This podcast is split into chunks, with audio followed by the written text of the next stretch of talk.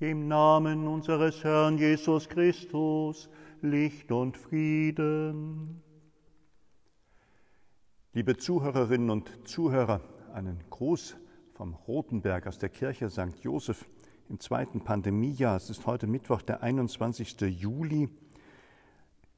Wir sind zusammen zum Gebet und zur Fürbitte, zur Besinnung und um das Gefühl des Miteinanders zu pflegen, denn ein Christ ist kein Christ, heißt ein altes Kirchenwort, und miteinander sind wir die ganze Kirche. Wie schön.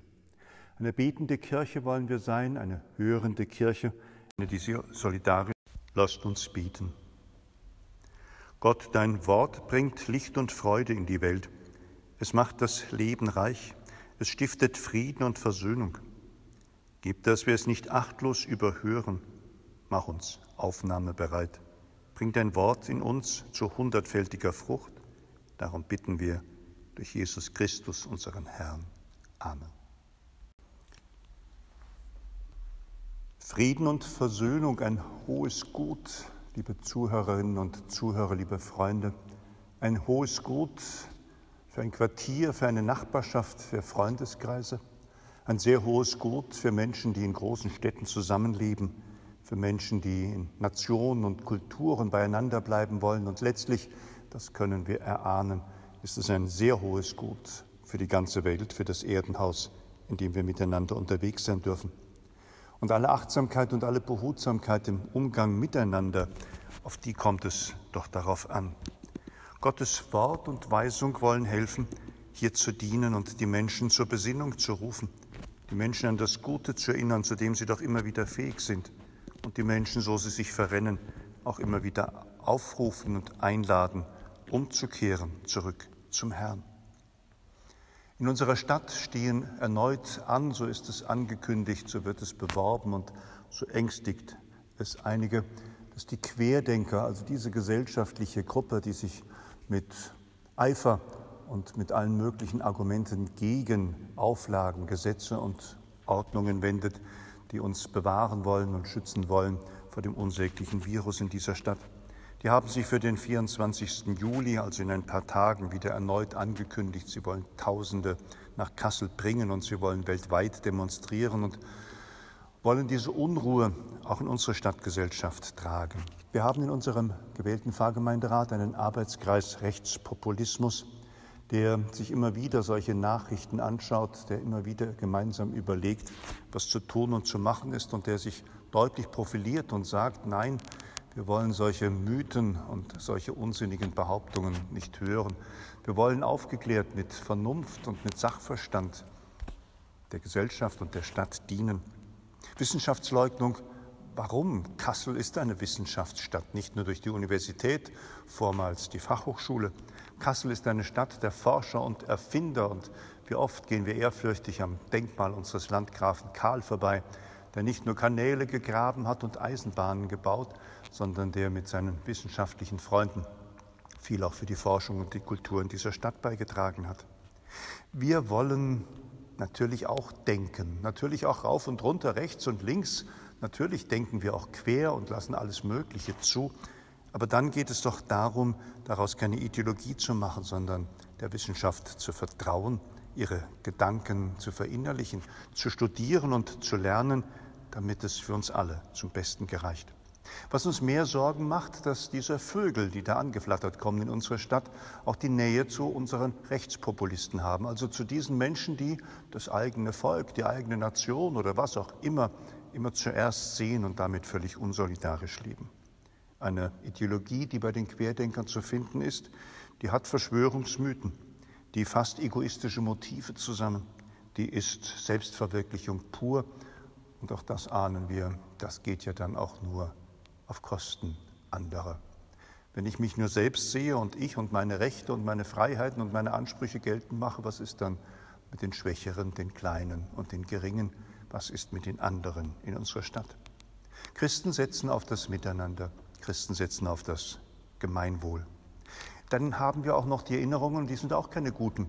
Und schon einmal, vielleicht waren es 20.000 dieser Querdenker im März diesen Jahres in unserer Stadt waren, da hatten wir nachher Kostenschäden und hatten Rangeleien und Streitigkeiten, hatten Vorkommnisse aller Art und mussten auch in unserer Elisabethkirche feststellen, dass viel verwüstet und zerstört war. Wir können das nicht sehen.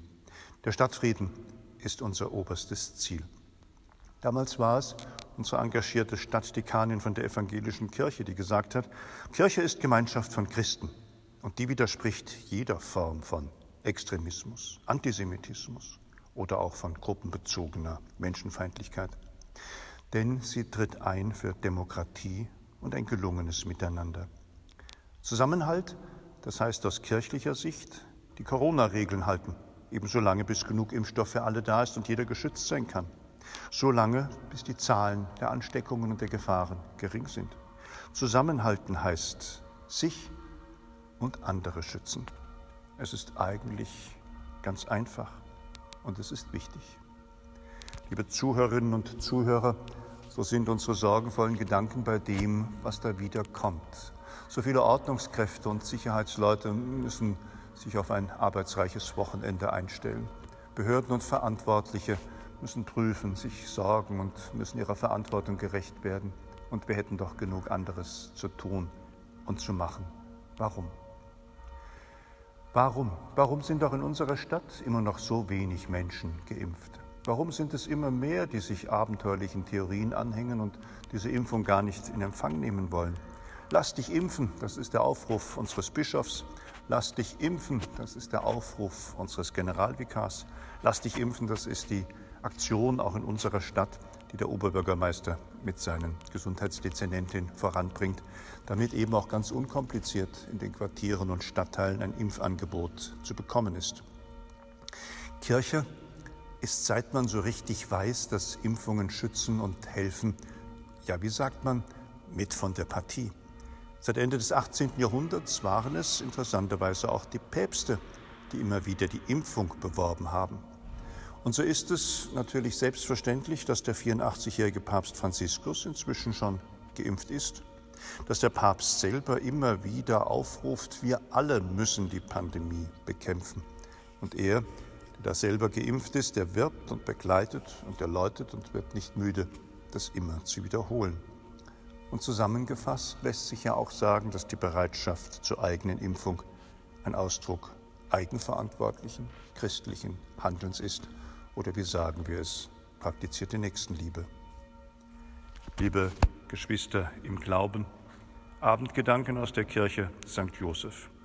Sorgen und Bitten.